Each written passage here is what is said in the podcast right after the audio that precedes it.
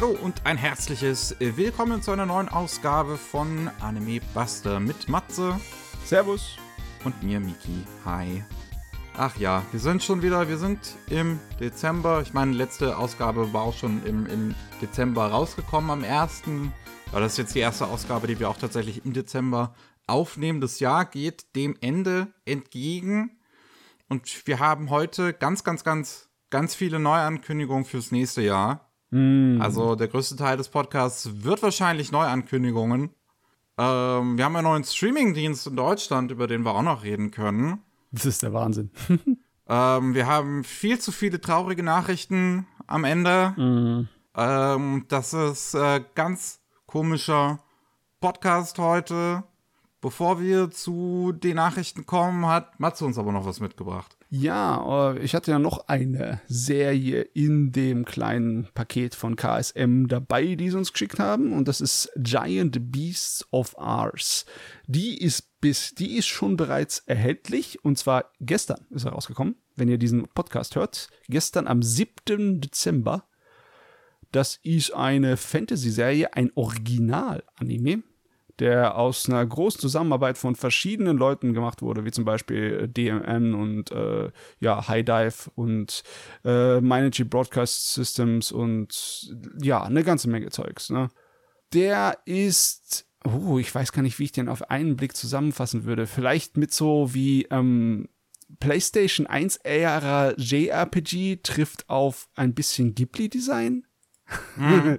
Ja, vielleicht. So sieht's äh, in vielen Bereichen sieht es so aus. Es geht um eine Welt, wo riesige Monster die Menschen terrorisieren und die Menschen benutzen äh, eine alte Kraft, um dagegen zu kämpfen, eine alte göttliche Kraft, die von solchen sozusagen, also im, im, im Japanischen heißen sie Kannagi, wie eine Priesterin. Im, Im Deutschen heißen sie einfach Medium. Und im Englischen mhm. heißen sie mhm. Cleric. Also aus irgendeinem Grund ist in jeder Sprache eine andere Bezeichnung für die Dinger. Mhm. Das sind Mädels, die haben auch einen Krieger dabei bei sich, der auch in jeder Sprache eine andere Bezeichnung hat. Bei uns heißt er aus irgendeinem Grund Geistesbündler. Ja. Geistesbündler, klingt ja. lustig. Und der sorgt dafür, dass deren äh, Kraft sozusagen im Rahmen bleibt, weil wenn die unkontrolliert ist, dann gibt's Schaden in der Umgebung, aber wenn es kontrolliert wird, kann man es als Waffe benutzen, um diese Biester zu besiegen. Ne? Also ist sehr mächtig, ne? Gibt's sehr wenige davon. Und äh, dass die Pärchen brauchen, macht das natürlich noch alles äh, komplizierter. Und die Story fängt damit an, dass irgendjemand anscheinend künstlich solche äh, Medien erstellen möchte. Ne? Und so ein kleines Mädchen, das irgendwie aus dem Labor abhaut, ist anscheinend so ein Mädchen, ein Medium. Und äh, die trifft auf einen Krieger, der seine Partnerin vor einer Weile verloren hat und sich jetzt eigentlich nur noch in äh, den, ja, in den Alkohol flüchtet. Und ja, die äh, treffen aufeinander und dann haben sie Abenteuer miteinander. Und es ist wirklich, besonders der Anfang wirkt so ein kleines bisschen Ghibli-artig. Die, die, das, das Design von den Uniformen der Soldaten, die denen hinterherrennt, um das Mädel zurückzubekommen. Äh, und überhaupt die Idee, dass, äh, ja, wieder mal irgend so eine imperialistische Macht dem Mädel hinterherhängt und sie trifft auf einen wandernden Krieger, der, der ihr hilft, hört sich alles so ein bisschen an, als könnte es auch aus Ghibli rausgesprungen sein oder aus alten ähm, äh, Fantasy-Rollenspielen. Und die Welt ist auch so eine, wo äh, Technologie auf äh, Mittelalter trifft. Also die haben auch Schwebegleiter und solchen Kram, ne? Also ja, wer diese alten JRPG-Dinger mag, der ist bestimmt sehr gut hier aufgehoben. Okay. Ja. Du, ich, ich, ich habe mich gewundert. Das Ding gefällt mir besser, als ich erwartet habe. Ich habe es ja bisher verschmäht, ne? Verschmäht ja, hatte ich, ich es. Ich, ich, ich, ich habe noch gar nicht reingeguckt. Es ist sehr untergegangen am Anfang des Jahres. Hm. Es war ein schwieriges Jahr, um ja, es ist ein rauszustechen. Ja. Also von der Qualität her schafft es eigentlich. Es ist spaßig geschrieben, gut gezeichnet und ja, ich guck mal weiter. Okay, dann ähm, kommen wir zu den Nachrichten. Wir haben eine Nachricht aus Deutschland. Zwar, hm. wie ich am Anfang gesagt habe, ein neuer Streamingdienst. Die Franzosen marschieren mal wieder bei uns ein. Wow. Ähm, mit Anime Digital Network, ADN, äh, kommt der neue Streamingdienst nach Deutschland die jetzt mit 20 Titeln bei uns gestartet sind. Ähm, alle in OMU-Fassungen. Ähm, für einige Serien sind deutsche Synchronisationen gelistet, sind aber noch nicht online. Mhm. Äh, unter den 20 Titeln ist dann sowas wie Call of the Night, Imminence and Shadow, die zweite Staffel von Eden Zero, ähm, die zweite Staffel von Tsurone. Ich fand es ganz interessant, als ich die Liste vorhin gesehen habe, weil vieles davon sind Titel, die High Dive bei uns in Deutschland anbietet und die ziehen sich ja bei uns zurück. Ja. Ähm, und dann kommen die Franzosen her und äh, machen jetzt einen neuen Streamingdienst, der dann bei uns an den Start geht. Ich habe auch extra nochmal vorhin geguckt, ob die irgendwie zu AMC gehören. Hm. Weil High Dive gehört ja zu AMC. Ähm, die sind aber unabhängig. Das ist ein unabhängiger französischer, größerer Medien-Dings, hm. Zu, hm. zu, zu dem ADN gehört. Und die kann man dann jetzt für 6,99 im Monat beziehungsweise 59,99 im Jahr abonnieren. Kriegt, wie gesagt, im Moment 20 Anime, die meisten erstmal im Original mit Untertiteln, aber deutsche Synchronisationen scheinen geplant zu sein. Ähm, und ja, mal sehen. Mhm, ja. Ich meine, 6,99 ist jetzt für 20 Titel erstmal jetzt noch nicht so attraktiv. Bleibt natürlich die Frage, wie das auf längere Sicht dann aussieht und ob das dann halt weiterhin im Prinzip die Titel bei sich haben wird, die dann sonst bei High Dive gelaufen wären. Ja, also ähm, es sieht aus, als würden sie gleich die Lücke stopfen, die da entstanden ist bei uns, ne? Mhm. Auf den ersten Blick. Und ich, ich bin mir nicht hundertprozentig sicher, wo ADN daherkommt.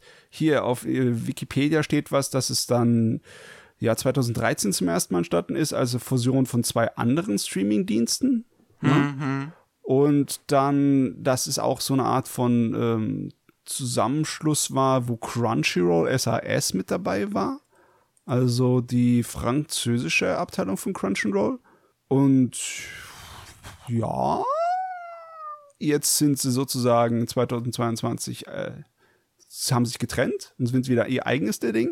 Und jetzt kommen sie daher hm, no. es, ist, es ist wild und ich, ich habe keine Ahnung, wie gut die Chancen sind, aber hey, größere Auswahl ist immer gut.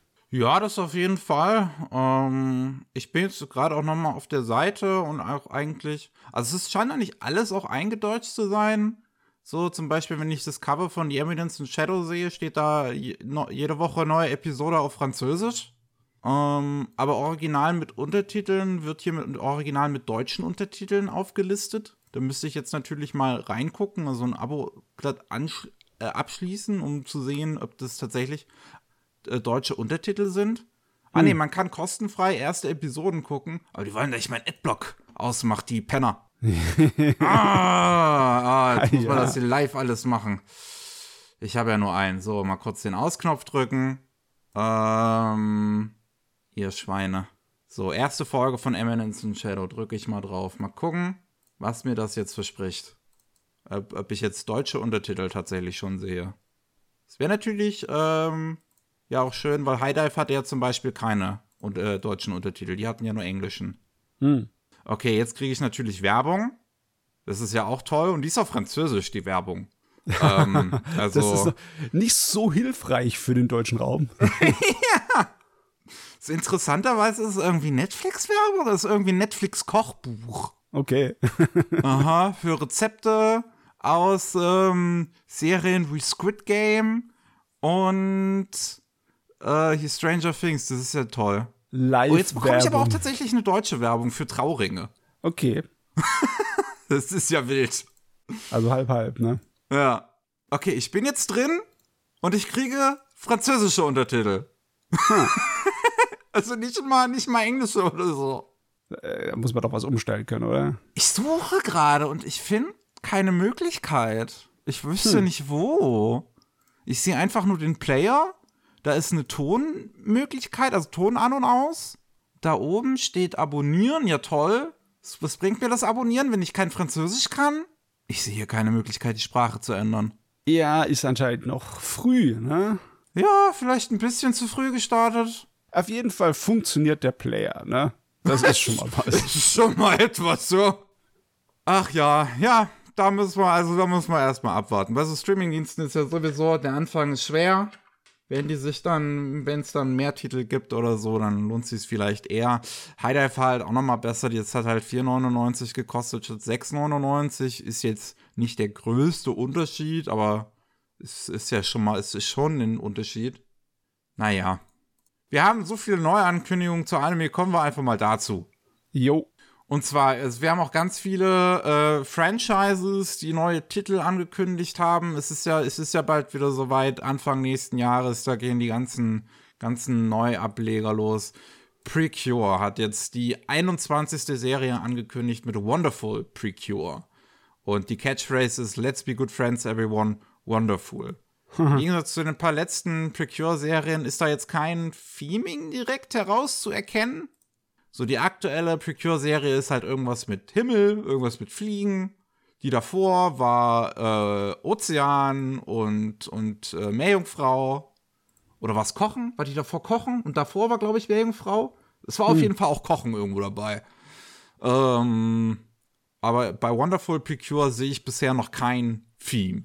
Ja, man kann nur noch spekulieren, wenn man auf das, ja, wie soll man das jetzt bezeichnen, das Design von dem neuen Logo guckt. Ne? Da sind Katzenöhrchen, da ist irgend so ein buschiger Schwanz. Vielleicht hat es ja auch mit Tieren was zu tun, weil da sind auch so Pfotenabdrücke und sowas. Aber muss nichts heißen. Ne? Ja. Wir kennen es ja aus Anime. Dann haben wir wieder was für den Isekai-Konnoisseur Matze. Hm? A Journey Through Another World, Raising Kids While Adventuring. Okay. ähm, ich spreche eigentlich auch mich an mit diesem Raising Kids Aspekt, weil das sind ja Anime, die ich mag eigentlich in die Richtung. Ist eine Light Novel Reihe, die 2024 einen Anime bekommen soll. Ähm, in, in den Light Novels geht es halt darum, dass jemand stirbt und reinkarniert wird in einer Fantasy-Welt, yada yada yada. Und ähm, in einem Wald zwei Zwillinge entdeckt, ein Junge und ein Mädchen die er an sich nimmt und beschützt. Und die beiden sind super tolle Kämpfer und die Kinder, die er großzieht. Ja, es sieht nicht so aus, als würde er sie beschützen, sondern sie beschützen ihn. ja, okay. Das stimmt auch schon, ja, ja. Ich meine, die sehen ganz knuffig aus. Wenn man, wenn man sich das Bild anguckt, was dazu jetzt bisher released worden ist, sehen die ganz knuffig aus. Der Protagonist sieht ziemlich 0815 aus. Die alle haben so ein komische Alien-Haar, einzelne Strähne.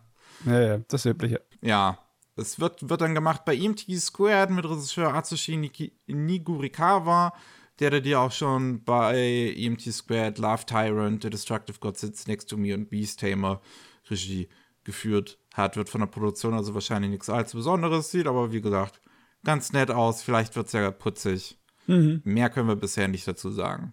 Jo. Dann haben wir Nina the Starry Bright ein Manga, was eine TV-Anime-Adaption bekommen soll. Von der Mangaka Rikachi, die schon ganz viele historische äh, Liebesdramen als Manga veröffentlicht hat. I and, and the Pirates King, The Ice Queen, Honey Darling, Meiji Melancholia, My Pirates King, Oh, oh mein Gott, Showa Fanfare. Ganz, ganz viel. Und das ist jetzt der erste Anime zu dieser Mangaka. Und auch da geht es um Liebesdrama am Hofe, um eine junge Dame namens Nina, die einen ganz schweren Anfang in ihrem Leben hat, bis ihr Bruder sie sogar in die Sklaverei verkauft. Aber der Käufer ist ein Prinz namens Azur und der will sie zu seiner Prinzessin nehmen, zu einer Priesterin, Prinzessin irgendwie. Und weil die vorherige Priesterin, Prinzessin gestorben ist und die Nina die jetzt ersetzen soll. Ja, ja, ja. So, das ist eine relativ übliche Geschichte, ne? Wenn du brauchst halt einfach irgendeinen Doppelgänger, damit die äh, Bevölkerung die Ruhe gibt. Nicht, dass ihre geliebte Priesterin kaputt gegangen ist. Das, ja. das geht gar nicht. Aber äh, wenn das ein Kostümdrama im historischen Sinne sind, verstehe ich nicht genau, wo das angesiedelt sein soll. Also ich, ich, ich kenne natürlich auch nicht alle Kulturen, aber es sieht irgendwie ein bisschen mehr Fantasy-mäßig aus, die Klamotten. Oder vielleicht ja, leicht, also leicht persisch, leicht Mittlerer Osten vielleicht, aber ich, ich kenne das sowieso, ich kenne das nicht, was da Ne? Ich meine, das sieht jetzt tatsächlich halt nicht so historisch aus, sondern wirklich eher Fantasy. Das könnte in dem Fall gut sein, dass es mehr Mhm. halt in der Fantasy-Welt spielt. Ähm, die Klamotten, ja, also schon, ja, wenn, wo du Persisch sagst, stimmt schon so ein bisschen in die Richtung. Es erinnert auf jeden Fall sehr an so typische Fantasy-JRPGs auch von Mhm. der Klamotte. Ähm, ist halt nur ein kurzer Teaser bisher veröffentlicht worden, in dem man die Cha- Charakterdesigns ähm, in der Anime-Fassung einmal kurz äh, die Haare wedeln sieht. Und mehr ist dazu noch nicht bekannt gegeben worden. Also auch kein Team oder sonst irgendwie was, wer da daran überhaupt arbeitet. Aber äh, ja, dazu kommt ja vielleicht irgendwann später auch noch die Info, die wir dann wieder in diesem Podcast hier aufgreifen werden. Wuhu. Jo, Kostümromanze, let's go. Dann hat Crunchyroll einen neuen Original-Anime angekündigt, namens Astronaut. Der soll im April 2024 an den Start gehen, wird natürlich auf Crunchyroll gestreamt. Und äh, da geht es um einen Koch, der gefeuert wurde und äh, jetzt in einem ähm, Boardinghouse, also in so einem, wie nennt man sowas auf Deutsch? Ja, so ein Wohnheim? Ja, genau. Ja, so ein Wohnheim ähm, unterkommen soll. Ähm, also beziehungsweise da halt einen Job annimmt, für ein Wohnheim zu arbeiten, unter der Bedingung, dass er da auch leben soll. Und am Anfang ist er sich nicht so sicher, ob er es annehmen soll. Dann sieht er da aber ein wunder wunderschönes, äh, eine wunderschöne Frau namens Mira und sagt, okay, mach ich. Und äh, stellt sich heraus, diese Mira ist ein Alien. Okay, da kommt der Science-Fiction-Part her. Weil ansonsten, wenn ich in den Trailer reingucke, sieht es aus wie eine Jossie-Angelegenheit, eine einfache, ne? Eine schön bunte. Hm. Ja, es sieht aus wie eine, wie auch etwas abgedrehter, äh, abgedrehte Liebescomedy. Charakterdesigns sind von der Designerin von Carol and Tuesday und Ballbuster. Find, Carol and Tuesday sieht man da drin auch, finde ich definitiv. Ich finde den Stil so ein bisschen wie die Charakterdesigns umgesetzt sind. Erinnert mich an Tsukiga Kirei, den Anime. Ähm, habe ich aber extra eben auch nachgeguckt. Ist jetzt nicht irgendwie äh, jemand von Tsukigaki Rei in einer größeren Position hier involviert tatsächlich. Ist einfach nur, dass es sehr ähnlich aussieht.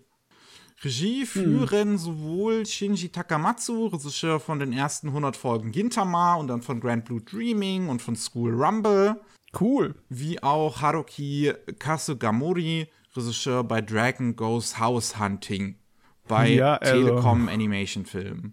Sahnemäßig. Also deren Stil gefällt mir eigentlich. Und auch die Idee, ich meine, okay, ja, es ist wieder mal eine magische Freundin, ne? diesmal ist es halt eine Außerirdische. Hm. Aber die- meine Freundin ist eine Außerirdische, ist auch so, so ein typisches Ding, das in den 80er Jahren in irgendwelchen Komödien öfters mal ausgekommen ist. Deswegen Ja. irgendwie, ja, ja, der alte Mann freut sich. Und ich meine, es sieht ähm, gut gemacht eigentlich aus. Es ist schön gezeichnet, da sind schöne Bilder in dem Trailer drin. Und wie gesagt, es sieht sehr abgedreht auch aus. Also sehr über, überdrehter Humor, der natürlich zu diesem Regisseur von Gintama und Grand Blue Dreaming passt. Ja, mal, mal sehen, was das wird. Ich finde, bin, bin bisher definitiv sympathisch eingestellt dem gegenüber. Jawohl. April 2024 geht's los. Dann Symphogear. Ist ja schon mal angekündigt worden, dass es was Neues geben soll, auch wenn sehr, ja, nicht, nicht viel mehr gesagt worden ist. Jetzt ähm, gab es wieder ein neues Symphogear-Event, wo angekündigt worden ist, dass es einen Film geben soll, der heißt Project Symphogear Next. Ja. Das ist im Prinzip auch schon alles, was wir jetzt dazu wissen. Es soll halt wieder mit neuer Musik äh, kommen und alles sowas. Ich schätze mal, das wird eine neue Generation einleiten an diesen Symphogear-Mädels, weil die bisherigen Serien sind alle den gleichen Hauptfiguren gefolgt. Und wenn man, wenn sie dann Next drunter packen, ne, das ist wie Star Trek Next Generation, Jo. das, äh, denke ich mal, geht so in die Richtung. Ja, es ist ja auch schon vier Jahre her seit der letzten Staffel, oder? 2019 war die. doch, ne? 2019, ja. Mhm. Jo, bisher halt noch nichts weiter dazu bekannt gegeben, halt außer diese Ankündigung. Jo. Was wir noch haben, ist Colorful Na Wa Everyday.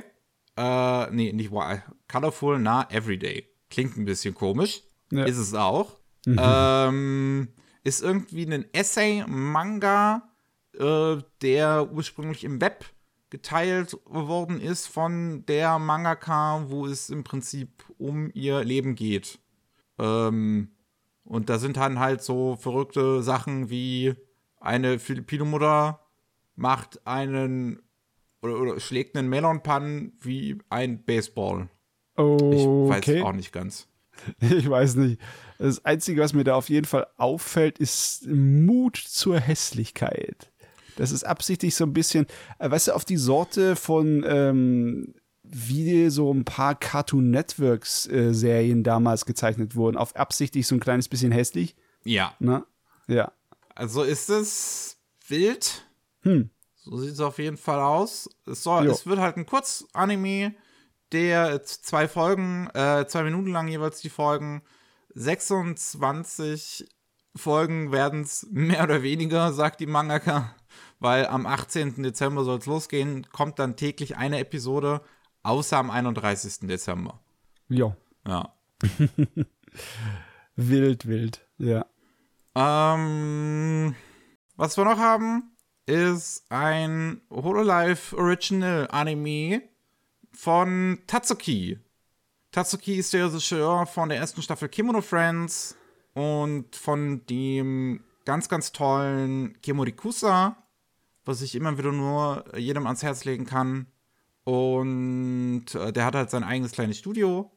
Und in einem Hololive Livestream von der, ich glaube, sechsten Generation oder irgendwie so ist es, von den Japanerinnen von der Secret Society Holo X an ihrem Second, ah. an, an, ihrem zweiten äh, Jubiläum ist von denen angekündigt worden, dass zu dem Neujahrsabend am 31.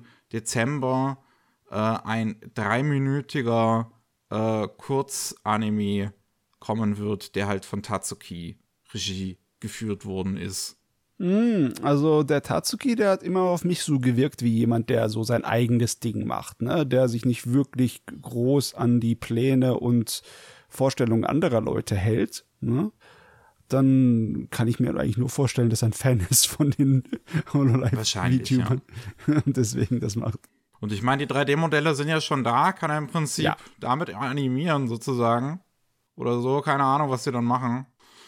Naja, ich meine, es ist eine nette Sache, auch sicherlich für die Fans und sowas. Ich bin schon länger nicht mehr so im Hololive-Kosmos drin, muss ich ehrlich gestehen. Hm. Ähm, aber ja, ich meine, warum nicht? Also, das ist schon, ich finde es ich find's wirklich immer wieder erstaunlich tatsächlich, was die, wenn was da auch für Musikvideos und so kommen, was die da für, für bekannte Leute aus dem Anime-Bereich tatsächlich rankriegen, um Musikvideos für die zu zeichnen und zu animieren. Und die dann ja. auch wirklich alle ganz toll aussehen jeweils. Wirklich sehr toll. Da, letztens haben sie was rausgebracht von dieser, äh, wie heißt sie nochmal, Gaugura. Genau, ne? von die Gura und Marine, das, was letztens rauskam, auch war 80er sehr schön. Jahre City Pop mit richtig 80er Jahre Stil von Zeichnung und Animation. Mhm. Das war wirklich, hat mich gefreut, sowas zu sehen. Das sah gut aus. Ja, also das ist schon, die haben die richtigen Kontakte und alles auf jeden mhm. Fall. Ist schon ganz cool. Es würde mich wirklich nicht wundern, wenn die mal so einen richtigen äh, handgezeichneten Kurzanime irgendwann mal bekommen werden. Und jo. nicht nur so ein Musikvideo, sondern, weiß ich nicht, wirklich sowas, was vielleicht auch fünf Minuten geht. Oder tatsächlich gehen wir, gehen wir voll Richtung diese, auf den Kisuna Ai Anime und machen halt, machen einen richtigen 26 Episodes Ding. Nur hoffentlich dann ohne NFT-Werbung. oh, danke. Ach, ja. So, kommen wir zum nächsten großen Mädels-Franchise mit Pretty. Die Pretty Series ist ursprünglich ein Rhythm-Game gewesen, was 2010 rausgekommen ist, hat jetzt halt schon mehrere Anime-Serien bekommen, vier Stück an der Zahl und ein Spin-off mit King of Prism, wo es dann um Kerle geht. Und jetzt ist angekündigt worden, dass im nächsten April, also im April 2024, die nächste Pretty-Serie laufen soll. Ähm, ich glaube, die hat jetzt noch keinen Titel bekommen. Man sieht auch in dem Trailer dazu äh, jetzt noch kein Footage von der 2024er Serie, sondern nur die Silhouetten von den zwei Hauptfiguren, schätze ich dann mal.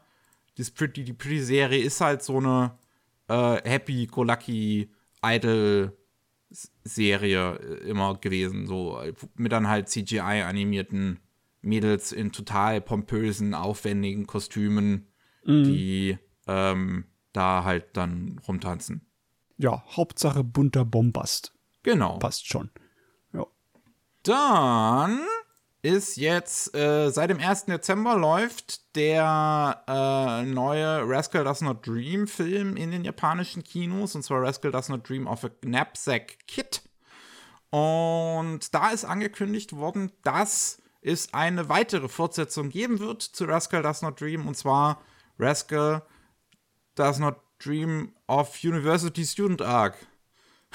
wir wissen noch nicht, wir wissen noch nicht, wie der Film dann heißen wird, aber der University Student Arc soll adaptiert werden. Das ist dann wahrscheinlich, schätze ich mal, Buch 10 oder vielleicht sogar mehr, ähm, weil der aktuelle Film ist Buch 9 von, Meine von der. Light Novel. Und ähm, wir wissen noch nicht das Format, also ob das auch wieder ein Film wird, ob das diesmal wieder eine Serie wird oder sowas, wissen wir alles noch nicht. Aber es ist jetzt auf jeden Fall angekündigt worden, dass es noch mehr Rascal Does Not Dream geben wird. Damals haben die Leute die Serie alle mit Bakemonogatari verglichen und sie macht es einem wirklich, also sie, sie, sie, ja, wirkt auch immer mehr so mit den ganzen Sequels. Ja, die haben aber auch wirklich ihre Nische gefunden, dass sie andauernd Filme machen dazu der ganzen Story, anstelle Ich meine, von ne, neuen wenn es Serien. passt, wenn man halt ein Buch nehmen kann und daraus einfach direkt einen Film machen kann. Mhm. Ja, Ich weiß aber auch gar nicht, ob es so aufgeht mit äh, Film, ein Film pro Buch. Weiß ich jetzt nicht auswendig. Ich weiß auch gar nicht auswendig, wie viele Filme es mittlerweile gibt. Ich habe den Überblick tatsächlich ein bisschen verloren. Rascal Does Not Dream of a Knapsack Kid dürfte dann jetzt der dritte Film sein. Okay. Ja, es gab ja, Ja. zuerst die Serie, dann gab es den ersten äh, Sequel-Film äh, mit Dreaming Girl. Nee, Dre doch, genau, Dreaming Girl war der erste Sequel-Film. Dann kam Sister Venturing Out. Ja, und halt jetzt äh, Knapsack Kid. Okay. Alles klar. Ich weiß so gar nicht, ob dann Mein- ob Venture, Sister Venturing Out und Knapsack Kid auch tatsächlich 90, 90 Minuten sind oder ob die nicht vielleicht sogar 60 Minuten sind oder so. Ja, irgendwann muss ich mal danach holen. Ja, ich vielleicht auch irgendwann. Ich meine, ich habe schon durchaus Interesse. Es ist einfach nur, es gibt zu viele Anime. Ja, es gibt viel zu viele Anime. Wir kennen das ja. Und es ist, es ist ja nicht so, dass weniger dazu kommen würde. Es kommt noch mehr dazu. Ne? Wir haben noch nicht mal fertig mit unseren Neuankündigungen. Ja. Wir haben noch Hard Cocktail, Hard Cocktail Colorful. Ähm, haben wir jetzt auch schon zweimal hier äh, drüber geredet. Denn im Frühling sind fünf Folgen rausgekommen, im Sommer sind nochmal fünf Folgen rausgekommen. Und eigentlich ging ich dann davon aus, dass im Herbst nochmal fünf Folgen kommen und im Winter nochmal fünf Folgen kommen. Den Herbst haben sie jetzt irgendwie übersprungen ähm, und bringen jetzt einfach fünf neue Folgen zum Winter raus. Am 11. Dezember sollen die rauskommen. Wieder wird Cocktail getrunken zu ein bisschen romanti romantischer Stimmung in der Innenstadt. Ja, muss ich immer noch gucken, was da bisher rausgekommen ist. Hm, Ich weiß immer noch nicht, ob das diesen Azi-Fazi-Stil von der ersten Serie überhaupt irgendwie einfangen kann. Hm, Azi-Fazi. Ja. Aber jetzt, jetzt, jetzt halt Winter. Dann sind die Super Peace Busters zurück. Die Super Peace Busters wird man, weiß man jetzt vielleicht nicht unbedingt, wenn man, wenn man den Namen zuerst hört, wer, denkt man sich vielleicht. Ja. Ähm, aber wenn man dann sieht, welche Titel sie produziert haben, wird man sich denken, ah, die. Und zwar äh, ist das der Name hinter dem Team von Anohana, äh, The Anthem of the Heart und Her Blue Sky.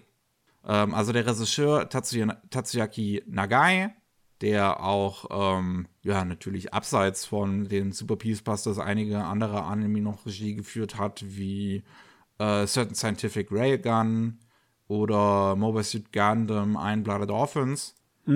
Die Autorin Mari Okada, die ja man jetzt wahrscheinlich auch schon gut kennen dürfte durch ihre ganzen Dramen und Maidens in Your Savage Season noch abseits von dem Rest. Ein Blooded Orphans hat sie halt auch geschrieben. Ist im Prinzip fast schon so ein, so ein inoffizieller, ähm, inoffizieller Super Peace Busters, weil es halt ähm, dann bei Sunrise gemacht worden ist und nicht bei Cloverworks, die das jetzt halt auch wieder animieren.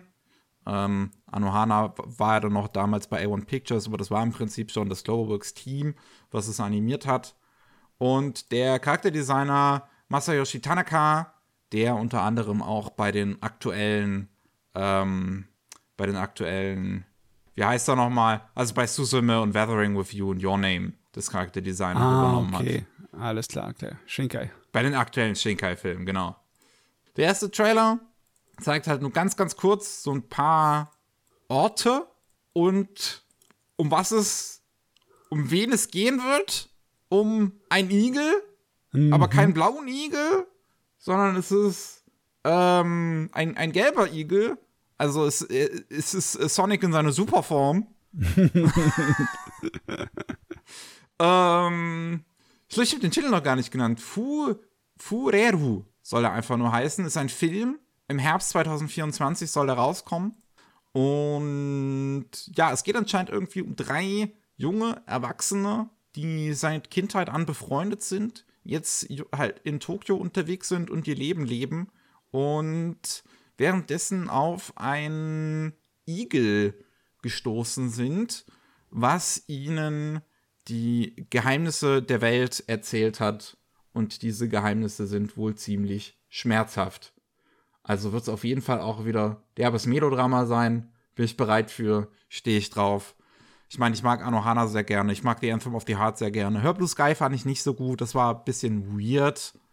Ähm, ich hoffe, dass Fureru da wieder besser ist und Hör Blue Sky ist halt ein bisschen zu sehr ins Übernatürliche abgedriftet. Und hier hört, ist, hört man jetzt direkt, es ist wieder was Übernatürliches drin, halt mit dem Igel. Muss jetzt nicht unbedingt schlecht sein. Anohana hatte ja auch was Übernatürliches mit dem Geist, aber das war halt dann was, was sich so sehr im Hintergrund abgespielt hat, was man gar nicht so sehr bedacht hat beim Gucken, sozusagen. Ja. Ähm, und da hoffe ich dann, dass es hier nicht wieder so in eine ganz seltsame Richtung driftet wie bei Her Blue Sky. Ich bin auf jeden Fall gespannt drauf, weil das wird halt auf jeden Fall wieder ganz, ganz schön aussehen. Ähm, und ich schätze mal auch, der Soundtrack wird natürlich wieder gut sein. Das ist immer auch bei diesen Dingen, bei, bei diesen Dingern. Jo, ich hoffe doch, dass es nicht unbedingt immer nur voll auf Melodrama gehen muss. Also ich hätte auch nichts gegen Indiana Jones und das Geheimnis des Goldenen Igels, ne? Aber ja, Das wirst du bei Mario Kart dann nicht bekommen. leider nicht. Ach ja. Ähm, dann Detective Conan. Wir haben ja letzte Woche drüber geredet, über den neuen Film, der nächstes Jahr in den Kinos kommen soll. Der 27. war das, glaube ich. Ich habe schon keinen Überblick mehr. Ähm, Doch, 27. und jetzt ist noch ein äh, Compilation-Film angekündigt worden, der dann am 5. Januar in den japanischen Kinos starten soll. Der heißt Detective Conan vs. Kid the Phantom Thief. Und da geht es dann um die Auseinandersetzungen zwischen den beiden. Also Detective Conan ist ja eine der Hauptfiguren von dem Mangaka. Kid the Phantom Thief ist ja einer der anderen Hauptfiguren des Mangaka, der auch seine eigene Manga-Reihe hat. Ähm, und die treffen in Detective Conan anscheinend schon mehrfach aufeinander. Äh, vor allem in Episode 76, die hier mit neuen äh, Szenen in diesem Compilation-Film ergänzt werden soll.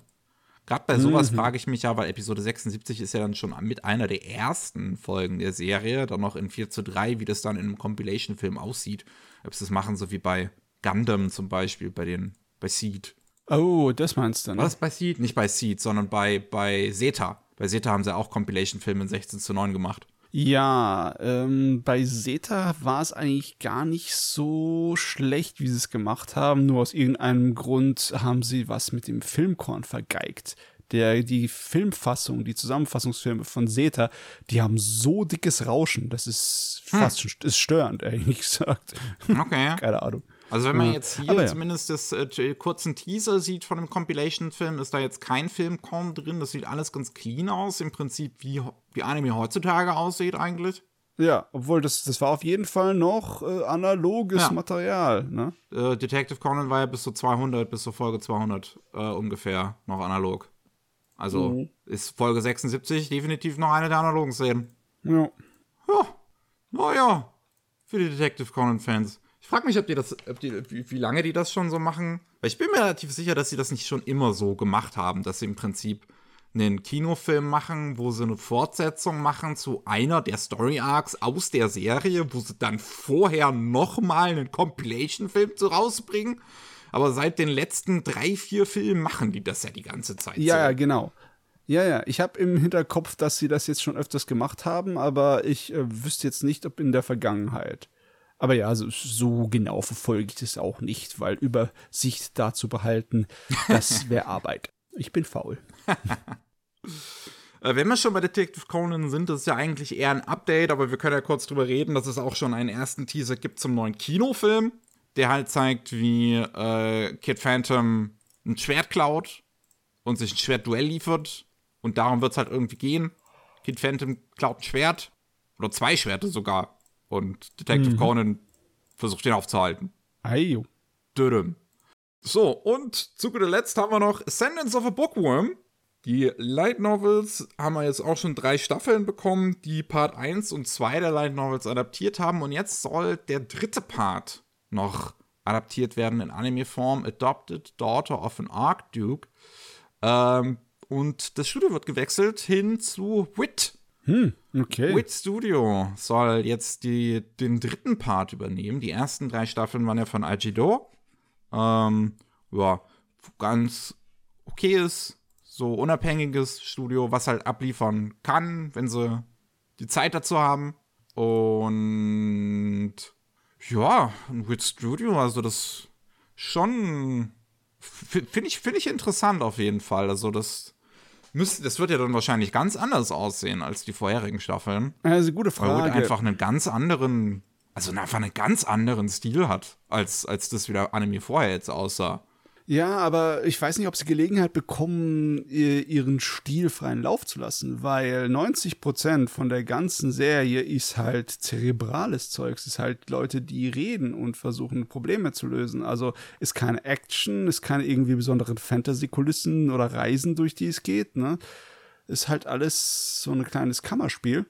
Und die haben die Produktion davor sehr gut gemacht, weil, ja, du musst eigentlich nicht viel machen, also auf die Details von ein bisschen Charakter-Acting, also Schauspielern da, um das ein bisschen ordentlich rüberzubringen. Ne?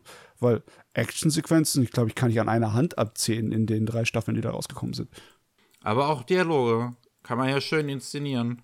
Und, Ja, ja. und sowas. Ich meine, wenn, so gute Dialoge sind, können sie sich in vielen Situationen auch selbst tragen. Mhm. Ähm, aber man, man, man kann ja noch das kleine bisschen extra drauflegen. Ja, es wird wahrscheinlich wieder düster. Inhaltlich ist die Story nämlich ziemlich düster, auch wenn es auf den ersten Blick nicht so wirkt. Und ich bin gespannt, was Witt damit macht. Ja, ist auf jeden Fall eine interessante Angelegenheit. Mann, ich müsste es auch endlich mal nachholen. Es ist wirklich so eine Serie, wo ich mir ziemlich sicher bin, dass sie mir gefallen würde. Aber jetzt sind es halt auch schon wieder 39 Folgen. Und wenn Wit dann noch Part 3 macht, Ja. Werden es ja noch Ja. mehr. ja, es ist brutal. Wirklich. Naja. Wir sind durch mit der Neuankündigung. Endlich mal. Jo. Wir kommen ganz kurz zu zwei Updates. Einmal haben wir The Banished Hero äh, Lives as He Pleases. Hat einen ersten Trailer bekommen. Ähm, oder Teaser. Was auch immer das heutzutage beides bedeutet. Und da sieht man erste Szenen aus dem aus dem Light Novel äh, Gedöns, also dem, dem, dem Anime, der jetzt, der auf einer Light Novel basiert, wo es um einen Typen geht, der overpowered ist und lebt, wie er will. Ja. Ich, ich, Und der Trailer, Trailer, der sagt auch einem gar nichts. Diese Videovorschau ist. Ja, das sind ein paar Fetzen von Szenen. Und was will ich denn damit anfangen? Ich weiß nicht, worum es geht. Und auch diese Fetzen sehen schon. Es sieht nicht gut aus. Es ist wirklich. Ja, es, es- ist so, so, so barely animated. Es ist wirklich nur animiert, was, was, was muss. Was auch daran liegt, dass es Studio Dean und Marvy Jack sind, die halt auch schon zusammen vorher ähm, zum Beispiel dann Nanatsuno Taisai, also Seven Deadly Sins, übernommen haben. Was wir alle wissen, wie das ausgegangen ist. Ich meine, gut, jetzt haben sie die, die Vorschau vergeigt, aber sie haben noch eine Chance, sich es ist wieder gut zu machen. Ja, nee. ich gebe ihnen auf jeden Fall eine Episode. So viel haben sie verdient. Woran ich viel mehr Interesse habe, ist Gundam Requiem for Vengeance. ist jetzt sein erster richtiger Trailer erschienen. Wir hatten ja schon mal einen Teaser, der so ein bisschen Helm gezeigt hat und so ein bisschen Mecha. Nicht wirklich viel. Und jetzt sehen wir erste Szenen tatsächlich in Aktion, also wo richtig was los ist. Wir wissen jetzt auch, dass der Serie auf Netflix streamen wird. Ähm, und das ist ja eine CGI-Serie, die in Unreal Engine 5 gemacht wird. Mhm. Ähm, bei einem Studio namens Safe House, die auch schon ganz interessante Werbung und so ein paar andere CGI-Sachen mitgeholfen haben und sowas. So einiges bisschen Kram gemacht haben. Ich finde es immer noch weird, dass der Regisseur ein Deutscher ist, namens Erasmus Borstau, der vorher nee. einen Warhammer-Film, also einen Warhammer-Fan-Film gemacht hat. So kann es kommen. Ne? ja. Und ich habe jetzt schon Kommentare gelesen von Leuten, die den Look nicht mögen.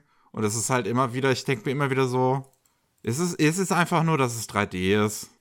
Ähm, Weil, das ist die Frage, ne? Im Endeffekt ist es so ein realistisches 3D, das an die Resident Evil 3D-Animationsfilme ja. erinnert, aber dann sehe ich die Figuren und die Figuren sind viel mehr comichaft als realistisch im Vergleich zu den Rest, ne? Ich finde, die haben eine gute Balance eigentlich, die Figuren zwischen Realismus und comichaft. So, die hm. haben so ein Design, was halt etwas comichaft ist, aber die sehen ja. als Figuren glaubhaft aus. So, ich könnte, ist so, ist so, ist so, wenn die jetzt, wenn ich die in dem Videospiel steuern würde, auch in einem Videospiel, was den, den Ansatz hat, möglichst realistisch sein zu wollen in seiner Grafik, dann würde ich mich da jetzt nicht gestört sehen. Ja, ja, ja. Ach ja, ich frage mich, ob es das überhaupt abwerfen kann, dieses Stigma von wegen, du siehst ein bisschen aus wie ein Videospiel, weil du mit Unreal Engine gemacht wurdest. Ich meine, ja, das ist halt letzten Endes so, weil es halt ja. viele Produktionen heutzutage gibt, die Unreal Engine 4 und 5 jetzt mittlerweile schon benutzen und ja. dann halt nicht unbedingt aussehen wie ein Videospiel, weil es dann halt natürlich immer noch auf die Art und Weise auch drauf ankommt, wie man diese Modelle macht ähm, ja. und animiert und sowas. Und ich, wie gesagt, ich finde, das hier sieht einfach echt gut aus. Ja, es, es, ist irgendwie cool. Ich hätte nicht gedacht, dass die, besonders die benutzen ja die alten Designs, spielt ja auch im alten Gundam-Universum, ja. im ersten, ne? Und dass die funktionieren mit so voll realistischem Anstrich, äh, ja, finde ich irgendwie cool. Also ich finde zumindest mecha-technisch sieht das gut aus. Ne? Ja. Über den Rest werde ich dann mich auslassen, wenn ich es mal gesehen habe, aber, ne? Ja, also die Action, finde ich, sieht super aus. Ähm, muss man halt sehen, wie es dann geschrieben ist. Ist halt immer noch so eine Sache, das ja auch aus der Perspektive der, äh, der Space Nazis spielt. Der Seon. ja, genau, der Seon. Und es da halt auch schon die CGI-Serien vorher gab mit MSI Glow, die da ein bisschen fragwürdig waren, fand ich. Aber ja, auch gerade wenn man es da nochmal vergleicht, ne, MSI Glow, das war jetzt vor 20 Jahren die erste Staffel, die kam 2004. Und das ist Wahnsinn, wie weit wir gekommen sind einfach in der Technik. Ich habe nochmal die ich erste auch, Folge von ja. MS Iglo reingeguckt zum Vergleich und das sieht, das sieht einfach so meilenweit besser aus. Ja, technologischer Fortschritt. Aber manchmal liegt es nicht nur der technologische Fortschritt, weil es gibt auch ältere Sachen, wo Effekte wirklich super toll aussehen. Mhm. Aber ja, manchmal ist der technologische Fortschritt schon das Treibende. Ich habe auch gehört, dass es ein sehr gutes PlayStation 2 Spiel geben soll, wo du auf der Seite der Seon spielst mhm. und dass das irgendwie ordentlich und gescheit umsetzt, ne? Dass du sozusagen auf der Seite der Bösen und auf der Verliererseite mhm. spielst. Und jedes Mal, wenn du dem Amuro begegnest, musst du dich so schnell wie möglich aus dem Staub machen, weil sieht er dich, bist du tot. Das ist auch eine coole Idee eigentlich, ja. Ich meine, es ja. gibt ja auch im Star Wars-Franchise selbst, gibt es ja zum Beispiel TIE Fighter. Ja, ähm, ja. was das eigentlich auch ziemlich gut macht, dass man als Space-Nazi spielt und halt im Prinzip die ganze Zeit wirklich diese, diese Propaganda reingefüttert bekommt und es offensichtlich ist, dass man the Bad Guys ist. Äh, dann spielst du für den äh, Geheimdienst des Imperiums ganz gefährliche Sachen und ja. Scheiße. Äh, ja. Ah ja, sowas kann auch Spaß machen. Mal sehen, wie sie die Serie rauskommt. Ja. Bin ich gespannt. Bin ich, bin ich auf jeden Fall auch gespannt. Es, es, es, es macht, also ich finde, der Trailer macht einen guten ersten Eindruck. Jo, dann kommen wir noch zu den Nachrichten abseits vom Rest. Und wie gesagt, jetzt wird es ein bisschen traurig. Ähm, wir haben einmal zwei Todesmeldungen leider. Und zwar auch Leute, die einfach viel zu früh gestorben sind. Einmal Hajime Kikuchi ist im Alter von 44 gestorben. Das war ähm, äh, der Komponist für die Band Euphonious und ähm, hat halt auch für Anime einiges an Musik gemacht, zum Beispiel den Soundtrack von Konohana Kitan, für Futakoi, ähm, für True Tears und halt auch einige Openings und Endings komponiert. Ähm, auch für Futakoi das Opening, das erste für Klanat zum Beispiel. Ähm, für Kokoro Connect auch das erste Opening. Mhm. Also einige auch bekanntere Sachen durchaus mit dabei. Und der hat ist jetzt, wie gesagt, im Alter von 44 gerade mal an akutem Herzversagen gestorben. Ähm, das ist schade. Ja. ja, auch viel, viel, viel zu früh. Meine Güte, da kriege ich so ein kleines bisschen Nostalgie. Das ist äh, sehr bekannt gewesen in Anime von den 2000ern. Ne? Mhm. Hat er dann noch sehr früh das angefangen, tatsächlich, muss man ja dann. Ja. Ähm, das ist äh, alles schon ein bisschen her, wofür er Musik gemacht hat. So, und äh, auch gestorben ist Yusuke, äh, Yusuke Chiba, der Singer und Songwriter von der Band The Birthday, im Alter von 55. Und ähm, an Krebs leider. Krebs nimmt ja. uns viel zu viele Menschen immer noch. Und das ist besonders komisch jetzt irgendwie für mich, diese Nachricht zu lesen, einen Tag nachdem ich The First Slam Dunk im Kino gesehen habe, wofür er auch oh. den Opening-Song gesungen hat. Meine Güte. Damit ist er jetzt natürlich in den Ohren von vielen Millionen von Leuten, ne? ja. weil First Slam Dunk ist ja durch die Welt gegangen. Absolut. Und ist noch dabei. Absolut. Riesen, riesen Hit, auch gerade halt in Japan und äh, First Slam Dunk und dafür halt nach langer Zeit, ich glaube längere, Zeit nicht in Anime zu hören gewesen. Mal vor Ewigkeiten in Zombie Loan das Opening. Ähm, und dann halt jetzt wieder in The First Slam Dunk. Und dann jetzt leider schon im Alter von 55 an Krebs gestorben. Ach, es ist. Naja. Und eine Krebsdiagnose ja. haben wir auch leider auch eine, eine weitere von der äh, von dem Mangaka Hiroyuki Tamakoshi, der Boys B gezeichnet hat. Ähm, was ein etwas größerer Manga in, in, in, Japan ist. Ich weiß jetzt gar nicht, ob der groß außerhalb Japans rausgekommen ist. Oh, keine Ahnung. Ist ein bisschen älter, ne? Ja. Hat zwar 32 Bände, aber ist Anfang der 90er rausgekommen, ne? Und du kannst auch eine der bestverkauften Manga aller Zeiten sein. Wenn du in den 90ern rausgekommen bist, ne, so wie Slam Dunk, dann kann es sein, dass du außerhalb von Japan nicht so gigantisch bist. Ja. Aktuell ist er dabei, an einem Manga zu zeichnen für War in the Pocket, also für Gundam War in the Pocket. Und ähm, ist deswegen schon mal, das hat deswegen schon mal eine Pause gemacht, äh, Anfang, äh, angefangen im September 22, ist dann dieses Jahr im Mai äh, zurückgekommen, hat weitergezeichnet, ähm, weil da ist er in Chemotherapie gegangen in dem Zwischenzeitraum und jetzt äh, und, und hat halt gesagt bekommen, dass er ähm, Krebs äh, auf, auf, auf der, der Stufe 3 hat. Und jetzt ist er wieder dabei, eine Pause zu machen. Ähm, denn der Krebs ist mittlerweile an mehreren Orten in seiner Leber und ja, möchte sich erstmal darauf scheiße. fokussieren, äh, dass es besser wird.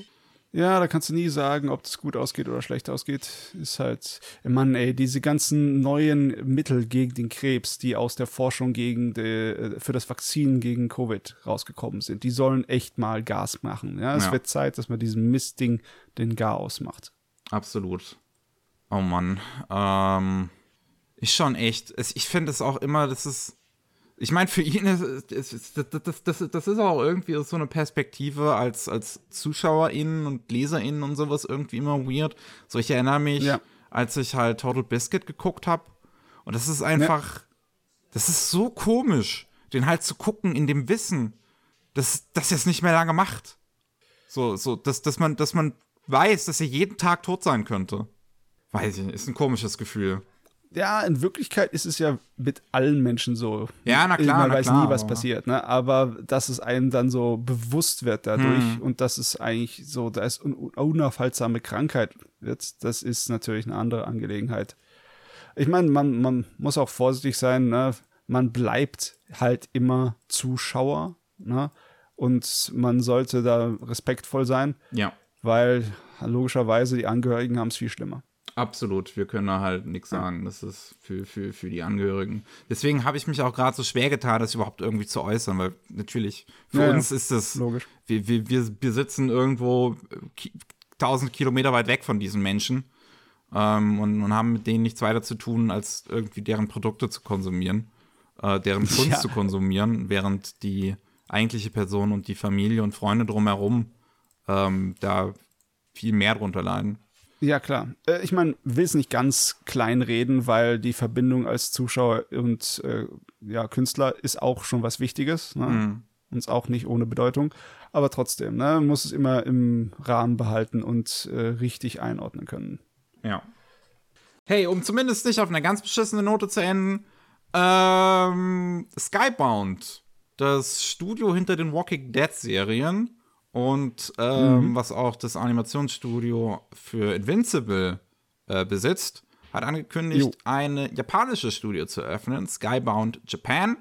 Und dort sollen in Zukunft japanische Live-Action und äh, Sachen und Anime gemacht werden. Das, das ist eigentlich lustig, ne? Dass dann ein, ein, ein äh, aus dem Westen ein Animationsstudio kommt und sagt, jetzt machen wir in Japan auf. und du, du, äh, das wäre jetzt natürlich cool, wenn sie dann einfach sagen, wir machen nicht unbedingt den typischen Anime-Stil, sondern wir machen unser eigenes Ding. Obwohl, ja, sie sind ja auch schon vom Anime-Stil beeinflusst, ne? So ist es nicht. Invincible ist definitiv auch beeinflusst von Anime, durchaus, ja. ja. Also könnte, könnte passen. Bin ich mal gespannt, ob das funktioniert. Ja. Schon eine lustige Geschichte. Skybound ist in den letzten Jahren halt immer größer geworden. Ich glaube, so lange gibt es ja auch noch gar nicht. 2010 gegründet worden, dann halt mit, mit dem Erfolg von Walking Dead riesig geworden. Ähm, und äh, ja, jetzt ist ich, ich, haben ja dann auch ihren eigenen Videospielfirma äh, mittlerweile, indem sie das ehemalige Telltale aufgekauft haben. Und jetzt dann noch ein Animationsstudio, äh, also ein japanisches Studio, was dann halt sowohl Anime wie dann auch Live-Action machen soll. Geleitet von Ash Nukui, ist der Regisseur von so ein paar Live-Action-Sachen aus Japan. Habe ich vorher nachgeguckt. Ich habe von den allen noch nie gehört. ähm, von daher kann ich das auch nicht weiter kommentieren. Äh, vielleicht macht er einen guten Job. Wissen wir dann halt, wenn es soweit ist. Ich meine, jetzt wird es halt erstmal eine Weile dauern, bis es dann etabliert ist und alles in den, in den Gang geht. Vielleicht sehen Jo. wir in zwei Jahren oder Anfang 2025 so sind erst die ersten Ankündigungen. Jawohl, jawohl. Jo, wir sind durch. Wunderbar. Auf mehrerlei Hinsicht. Ähm, vielen Dank fürs Zuhören. Noch ist das ja nicht ganz vorbei, uns gibt's noch ein paar Mal. Also nächste Woche auch wieder fleißig einschalten bei Anime Buster. In der Zwischenzeit könnt ihr auch gerne noch mal äh, bei ähm, Rolling Sushi reinhören. Da geht es um die Nachrichten aus Japan. Und Anime Slam haben wir auch noch eine Ausgabe dieses Jahr, ähm, wo wir über die Anime und Manga reden, die wir in letzter Zeit so gelesen und, und geschaut haben und so ein Kram. Vielen Dank, wie immer, fürs Zuhören. Tschüssi! Ciao.